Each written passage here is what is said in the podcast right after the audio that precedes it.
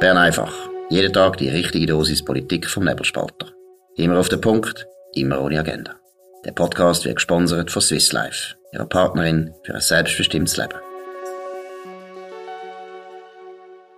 Ja, das ist die Ausgabe vom 10. Mai 2022. Dominik Feusi und Markus Somm. Immer noch Sondersession in Bern. Läuft aber nicht so wahnsinnig viel Aufregendes. Aber das Aufregende ist eigentlich gestern passiert. Das Armeebudget soll erhöht werden von 5 auf 7 Milliarden. Und vor allem, das ist das Entscheidende, soll bis 2030 spätestens 1% vom BIP betragen. Das ist eigentlich ein echter Paradigmenwechsel, wo man da äh, noch ein bisschen muss, eigentlich würdigen ja, das muss man würdigen. Insbesondere auch, weil für äh, die neue Zürich Zeitung ist das eine überstürzte Erhöhung, wenn man das in acht Jahren macht. Das ist wahnsinnig. Da sieht man natürlich die Last von 250 Jahren Publizistik, dann ist so acht Jahre schon sehr überstürzt. Aber item, Sie wird damit mit dem Entscheid, dass es 1% äh, vom BIP ist, äh, werden Armeeausgaben plötzlich gebundene Kosten. Ähm, und grundsätzlich finde ich das nicht gut. Die, die, Im Budget sollten möglichst viele Sachen ungebunden sein, damit äh, nationalen Ständeräte auch können Entscheid fällen dazu und können Sachen kürzen und so weiter, weil wenn sie gebunden sind mit Hilfe von einem Gesetz, ist das nicht mehr einfach so möglich. Und in dem Fall finde ich es aber gut, weil Sicherheit natürlich eine Kernaufgabe vom Staat ist. Und der Beschluss wird dazu führen, dass andere Departemente und insbesondere auch das Personal oder Personalkosten sind ungebundene Kosten, die kommen unter Druck. Ja, also ich bin noch nicht sicher deswegen, ob das denn wirklich auch äh, bleibt, oder? Der Ständerat muss ja jetzt noch auf das äh, beschließen. Und mein Eindruck ist, also die Regierung hat wahrscheinlich nicht so wahnsinnig Freude dran, weil mhm. alle anderen Departemente wissen natürlich, das heisst, wenn man dann muss sparen, müssen wir mehr sparen als VBS. Und das VBS hat da einen schönen Automatismus, was natürlich angenehm ist in den Budgetgesprächen. Man kann dann gar nicht mehr kürzen im VBS. Grundsätzlich äh, finde ich auch, gebundene Kosten ist katastrophal. Wir haben das gleiche Problem ja bei den Sozialwerken, ja, wo wir praktisch äh, nicht mehr rauskommen. Das ist eine echte Falle. Bei der Sicherheit, äh, klar, weil uns das jetzt näher liegt, sind wir da anderer Meinung. Nein, aber es gibt natürlich auch einen Grund. Gut, ich meine, es ist in den letzten 30 Jahren halt wirklich so passiert, dass VBS praktisch ja der Sparesel war. Oder immer, wenn man wieder hat müssen etwas sparen, hat man gedacht, ja gut, komm, beim VBS können wir wieder abnehmen. Es ist natürlich schon eine Knautschzone für alle Budgetgespräche, die dann ein bisschen leichter äh, ausgefallen sind, weil eben der arme Vorsteher oder Vorsteherin vom VBS hat eigentlich immer müssen etwas geben. Man könnte aber wirklich, wie ich gesagt habe, beim Personal sparen. Und dort ist das grosse Problem, oder? Ähm, die Löhne senken, die Löhne, die sehr viel höher sind, als sie müssten sein. Das muss man mal erwähnen. Also der Durchschnitts ähm, verdient mehr als der durchschnittliche Angestellte im, ähm, im Finanzmarkt, also bei Banken und Versicherungen. Aber dort die Löhne senken, das ist wahrscheinlich nicht möglich, weil, weil die noch privilegiert sind, ja nicht nach Obligationenrecht angestellt sind, oder? Aber was man natürlich machen könnte, weniger Leute beschäftigen, oder? Also, ich meine, das ist ja wahnsinnig, wie, wie die Bundesverwaltung zugenommen hat. Mittlerweile arbeiten über 40.000 Leute beim Bund, oder? Aber das ist etwas, wo wahnsinnig äh, gegen den Strich geht. Auch dort wieder von den Regierenden, von den, auch von den äh, Amtsdirektoren, dass man weniger Leute beschafft, dass man sich konzentriert und sagt, wir machen nur noch die Aufgaben, die wirklich irgendwo in einem Gesetz ähm, verankert sind. Nicht irgendwelche Aktionspläne, nicht irgendwelche Strategiepläne entwerfen oder irgendwelche internationale Abkommen, die noch gar nie durchs Parlament durch sind, umsetzen, irgendeine Agenda 2030 oder so etwas. Das ließ sich garantiert das Geld finden, da bin ich überzeugt. Aber das artet in Arbeit aus. Erstens die Arbeit und zweitens natürlich auch Machtverlust. Oder? Das ja, ist natürlich ja. auch ein Problem, dass jeder Chef äh, natürlich findet, umso mehr Leute ich kann, umso besser. Und im Vergleich zu der Privatwirtschaft hast du im öffentlichen Sektor ein bisschen weniger Anreiz, deine Leute äh, zu, äh, zu, reduzieren, oder? Ich meine, für jeden in der Privatwirtschaft äh, heisst das Kosten senken, das heisst da wieder mehr Gewinn. Mhm. Und das ist immer ein Vorteil, während in der Verwaltung ist es nie ein Vorteil. Du hast eigentlich nichts davon, wenn du weniger Leute hast, weil es tut dir auch niemand danken. Und eben, du hast nicht einen höheren Gewinn. Also von dem her äh, gibt's ja so Überlegungen, dass man zum Beispiel sagt, und in England hat man ja das dann gemacht, dass du, äh, so soviel ich weiss, ist das in der Admiralität gewesen, dass man dort wirklich immer, wenn man einen abgebaut hat, hat man eine Prämie bekommen. Also man müsste vielleicht auch über so etwas nachdenken. Das habe ich mal in der, in der Basel Zeitung, das mal vorgeschlagen. Wenn ein Bundesamt ihr Budget nicht ausschöpft, dass von dem Rest dass man den kann, ähm, zur Hälfte den Mitarbeitern verteilen. Und ich has, es war ganz eine kleine Glosse gewesen. Ich glaube, irgendwie am Samstag, unten neben deinem Leitartikel und dem, und dem Cartoon. Leck du mir, habe ich Leserbriefe bekommen, was ich für ein Schafsäckel sei. Ah gut, also das wollen wir noch nicht diskutieren, ob du jetzt ein Schafsäckel bist. Nein, nein, aber ich meine, das zeigt, das ist ein guter Vorschlag. Ja, natürlich. Ich finde, das ist ein sehr guter Vorschlag. Aber zurück zur Armee. Ich glaube, es ist ein ganz wichtiger Entscheid gewesen. Es ist ein historischer Entscheid. Das will natürlich die, vor allem die Linken und auch die linken Medien, wo jetzt leider offensichtlich auch Zürich Zeitung ein bisschen abgeleitet ist, wollen das nicht so, nicht so wahr haben. Das ist wirklich wichtig, weil das erste Mal seit äh, langer Zeit jetzt deutlich, man hat schon ab und zu jetzt wieder Erhöhungen gehabt, aber es wird jetzt wirklich deutlich erhöht. Und wie gesagt, es wird ein Automatismus vorgeschlagen, wo die Schweiz doch immerhin dazu bringt, dass wir ein Prozentli vom BIP äh, einsetzen und nicht, äh, meine, wären wir ein NATO-Land und es gibt ja viele Leute, die eine gewisse Annäherung wollen an die NATO, dann müssten wir sogar zwei Prozent haben. Und was vielleicht auch zu dem auch noch etwas sagen, oder, meine, was auch so wirklich herzig finde in der Diskussion ist, dass vor allem die Linke jetzt sich so als totale Sparpolitiker inszeniert haben, wo eben finden, wir geben doch nicht Geld aus für etwas, wo wir gar noch nicht wissen, ja, ja. was es ist und äh, man muss zuerst eine schöne Liste haben und Studien und so weiter. Geht die Linke, wo uns die ganze Energiewende eingebrockt haben, wo man einfach auch nicht so recht gewusst hat, ja, was kostet denn das und ob wir am Schluss noch Strom haben, das ist auch egal. Geht die Linke, die sonst nie interessiert ob irgendwelche Ausgaben auch irgendetwas bringen. Wenn es um die Armee geht, dann sind plötzlich ganz konservativ und also wirklich die besten Sparpolitiker der Welt. Ja, jetzt ähm, müssen wir gleich noch ein bisschen über die Session reden. Es ist gestern, nebst, nach dem Entscheid, wo deutlich ausgefallen ist, ist es nachher noch, wie immer in dieser Sondersession im Mai, wo ja nur der Nationalrat tagt, ist es um Vorstöße gegangen. Der Nationalrat muss dort in dieser Sondersession, oder er hat das Gefühl, er muss ähm, Vorstöße abarbeiten. Und damit äh, ihr Zuhörer mal ein bisschen mitbekommt, was da so abgeht, es sind gestern insgesamt 18 Vorstöße behandelt worden. Alle alle ähm, von linker oder von grüner Seite. Es ist zuerst um und es sind, äh, kann ich sagen, es sind eigentlich äh, äh, alle, alle abgelehnt worden, bis auf einen. Ähm, Transparenz über Hate Speech Vorfälle auf Social Media. Also der Bund wird in einem Postulat aufgefordert, das anzuschauen, wie das auf Social Media äh, zu und hergeht. Dann hat man über Energieverschwendung beim Betrieb ohne Nutzen ist es gegangen. Es bräuchte einen Bericht, eben, wo der, wo der, äh, unter Anreizmechanismen, eben, also die, den Standby-Modus können, können äh, verhindern. Das ist auch von einem Grünen gewesen. Dann, was haben wir gehabt?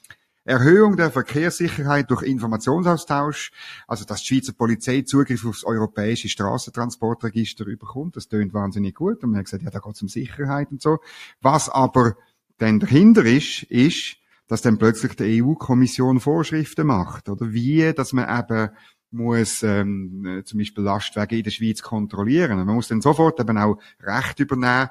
Leider, das ist der eine, der einzige, der durchgekommen ist äh, gestern, oder? Weil die Taktik von Bruno Storni, SP-Nationalrat, aufgegangen ist und äh, die Mitte, muss ich halt sagen, die Mitte äh, und, und die FDP, äh, die Grünliberalen sowieso, auf sie, sie, seine Seite gezogen hat.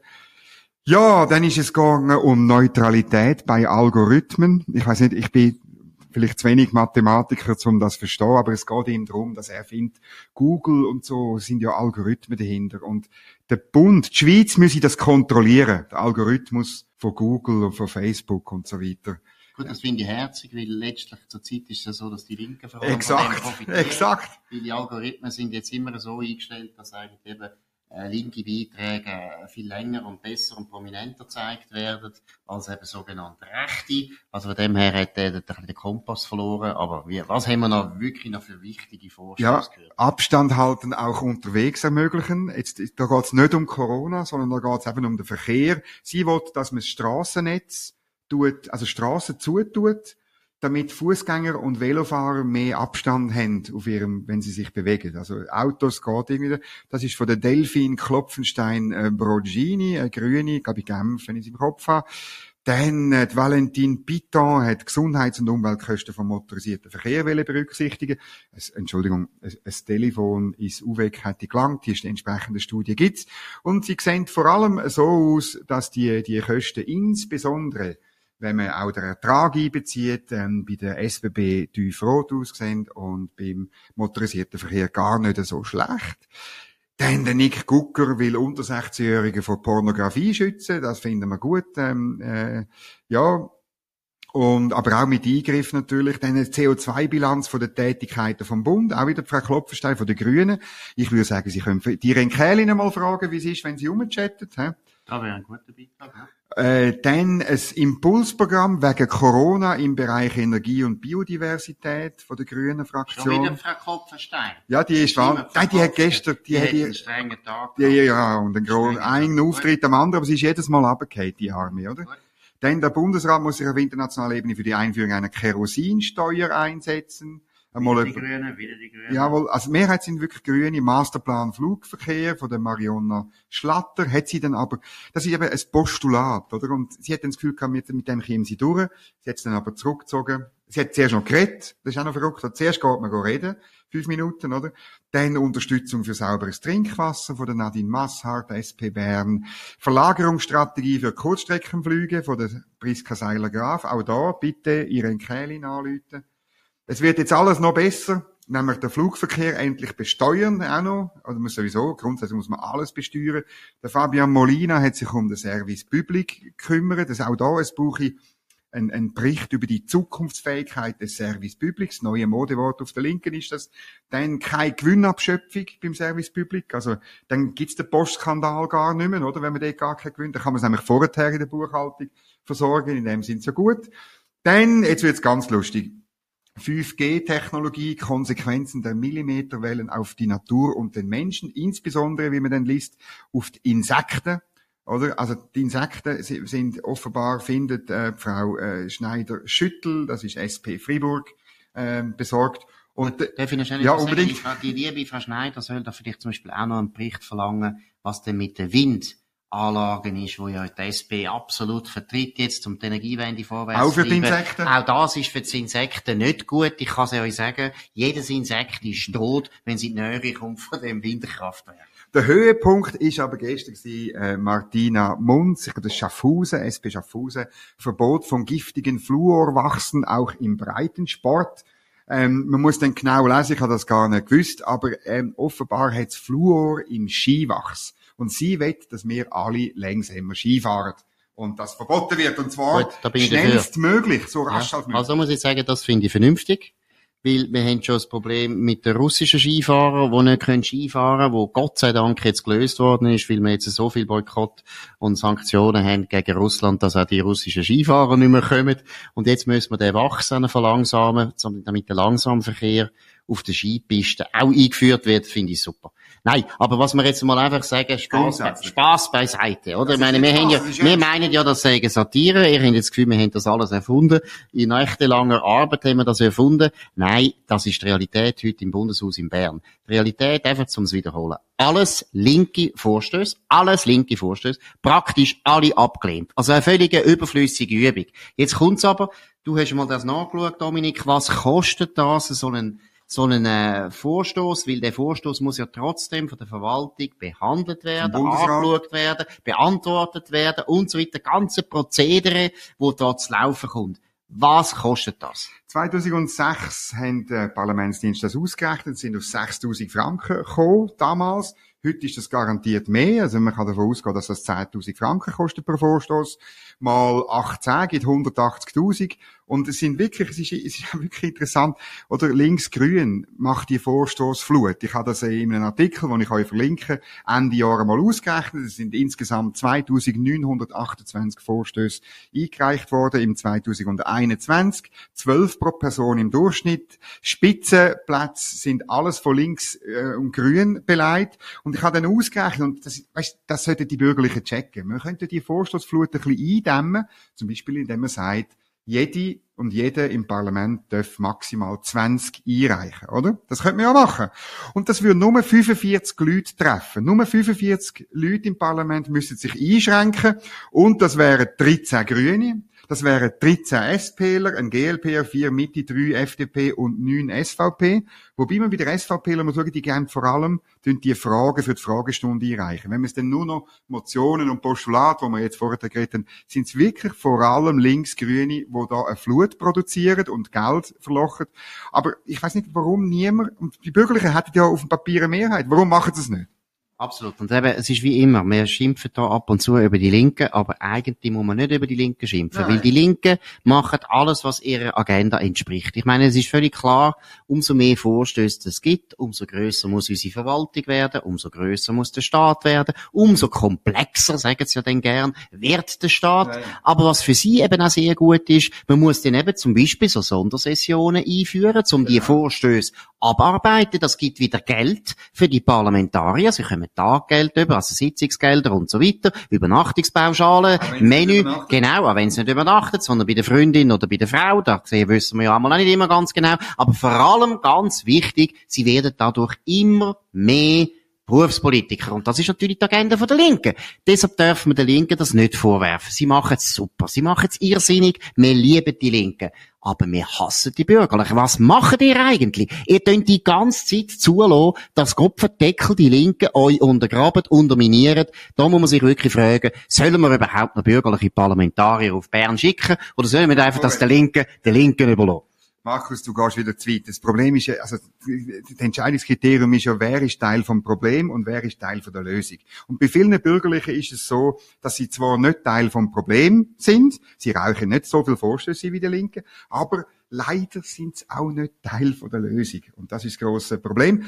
Das gilt auch für einen weiteren Herr. Ja, aber darf ich noch etwas sagen? Ja. Es ist, sie sind ja deswegen wirklich, du darfst jetzt auch nicht so einfach äh, aus, aus, aus dem Schneider lassen, weil letztlich ist es auch für den Wähler, der bürgerliche Wähler wählt ja, sie, weil er will, ja. weil er will, dass sie dem Einhalt gebieten. Wir wollen nicht, dass solche Schrottvorstöße die ganze Zeit müssen behandelt werden. Wir wollen das nicht. Verhindert das bitte. Und jetzt kommen wir zu unserem Lieblingsfreund, einem neuen Fraktionschef Gauthier, wo wir mit grossem Entsetzen haben müssen feststellen, dass der eben Fraktionschef worden ist und alles wird bestätigt. Was hat er gemacht? Ja, also noch nicht, aber er geht jetzt auch nach Butscha. Und zwar als Präsident von einer Delegation vom Europarat. Das darf man nicht verwechseln mit der EU, oder? Das ist Europarat ist die Schweiz auch dabei. Da sind, glaube 47 oder 48 Mitglieder.